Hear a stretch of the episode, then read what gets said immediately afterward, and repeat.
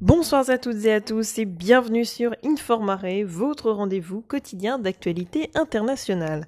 C'est parti pour les grands titres de l'actualité du jeudi 1er avril 2021.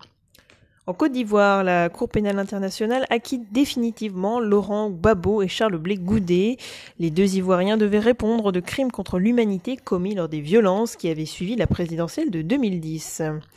Au Niger, une tentative de coup d'État a été déjouée juste avant l'investiture du nouveau président. Mohamed Bazoum doit en effet prêter serment vendredi 2 avril alors que le pays est fragilisé par une recrudescence d'attaques djihadistes. En Italie, le pays a expulsé deux responsables russes après qu'un capitaine de la marine italienne, Walter Bio, ait été surpris en flagrant délit de vente de documents secrets à un officier militaire euh, russe.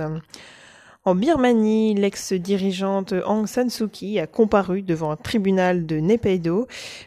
excusez-moi si j'écorche un petit peu le nom de la capitale.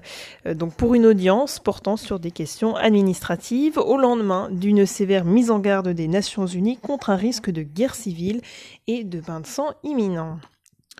Aux Pays-Bas, enfin, le pays veut organiser l'Eurovision avec un public, public pardon, test de 3500 personnes. Le gouvernement se réserve toutefois le droit de modifier ce plan en cas de hausse des contaminations à l'approche du concours, un concours prévu du 18 au 22 mai prochain. Le gouvernement réexaminera donc la situation fin avril et si les risques sont trop importants, il pourrait être décidé d'organiser l'Eurovision sans public. C'est déjà la fin de votre billet d'actualité internationale. On se retrouve demain sans faute pour un nouveau bulletin sur Informare. À demain.